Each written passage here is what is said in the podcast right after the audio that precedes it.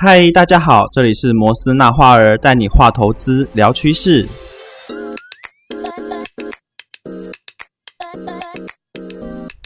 Hello，大家好，这是我们新开的 Podcast 频道。 Hello，大家好，我是最白的那一位助理。对，我不告诉你们我是谁，你们一定知道我是谁。好，大家不要讲啊，我也不会说我是小迪啊。 没有 关系，没有关系。好，啊我们为什么要开这个频道呢？其实很简单啊，你上班的时候耳朵是空的嘛，嗯塞个音乐，我觉得也听腻了，因为现在也没有人在听音乐了，都在听 podcast。还是有啦，但是其实我们会开这个频道呢，主要还是为了让那些比较不能去常看手机的学员来去开设的。你在开车啊，在上厕所的时候，偶尔可以听一下我们在讲什么。那这个频道 Podcast 这个东西，其实未来会是一种主流啦。嗯，我们也是想要用更贴近大家的方式，在大家的生活中可以跟大家融入。没错，而且我们之后呢，就是也会时常会用这样子一个 podcast 的方式，来把行情跟新闻，还有技术方面的东西来传授给大家。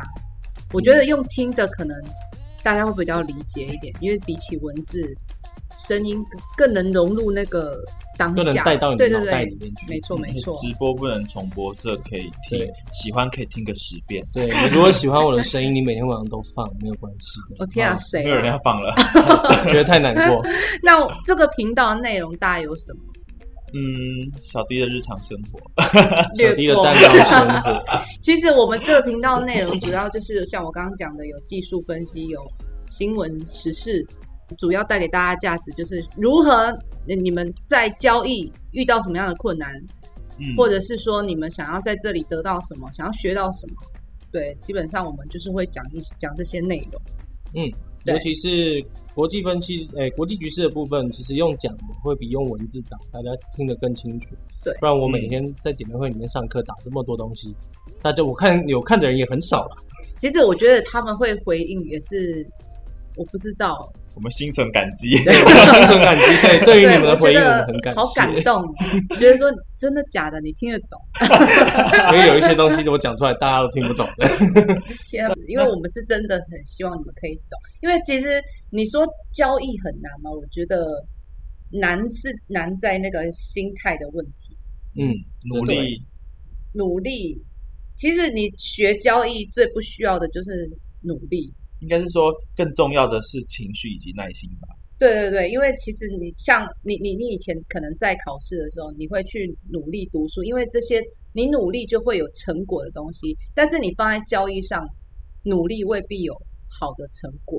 嗯，因为心心态跟你的情绪会影响你的交易。控制心态就是控制风险。对，这没错。之前有一位学员分享过的，我们预计大概多久更新一次？每周周每更。周大概预预计一周会更新一次。那我嗯们这个频道呢，也主要会先给我们的会员去试听看看。那如果反应不错的话，当然我们后面还有更多的集数出来，因为我们都有在做一个策划。那如果反应不好呢？反应腰不斩好就就腰斩了，对就只对能腰斩国际市场的事情是讲不完的啦，每一天可能要我讲，我都可以讲十分钟，但是这十分钟大家听不听得懂不一定啊。其实未必，因为我们也可以去分享一些很很真实的案例。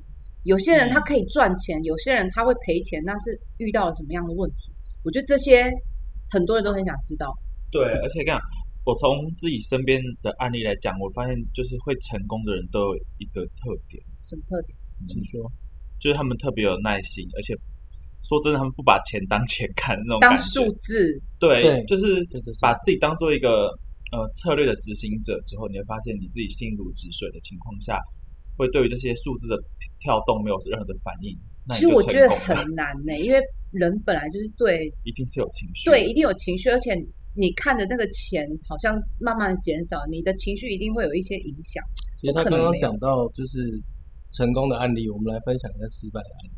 对失败的案例，我觉得大家比较想听失败才是我这边所碰到的失败案例哦，有十个里面有九个是不设止损，不设止损，这个是对交易中的大忌。然后十个里面的那那十个里面的九个是不设止损，然后剩下的一个就是手术不固定跟不设止损。哎、其实很多人都会这样，就是不会去设止损跟乱调手术，哎，我不知道这这这为什么要这样子，是有是他们自己觉得这样可以赚钱吗？有我些刚人会觉得说，比方说我今天这一单赚了十块，嗯我下一单我就下一手我就可以赚一百块。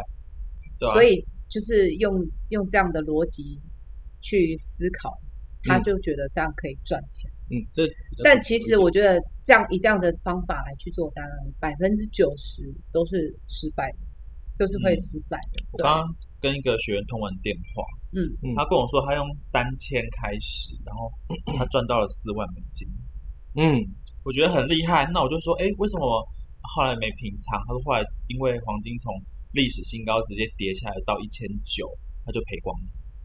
我就说，为什么你赚这么多你不先平仓？而且我应该都有交过保本所，为什么不去做？嗯，他就说啊，就想说赚很多就一直上去，一直上去，为什么要设止损？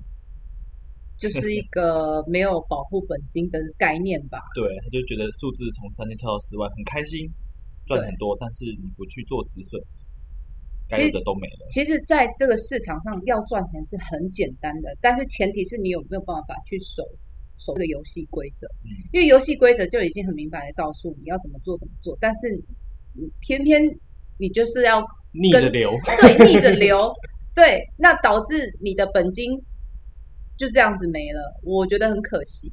对啊，对，所以我觉得大家一定要有这个保护本金的概念，这也是我们之后 p a c k a g e 会去教大家怎么样去保护你自己的本金。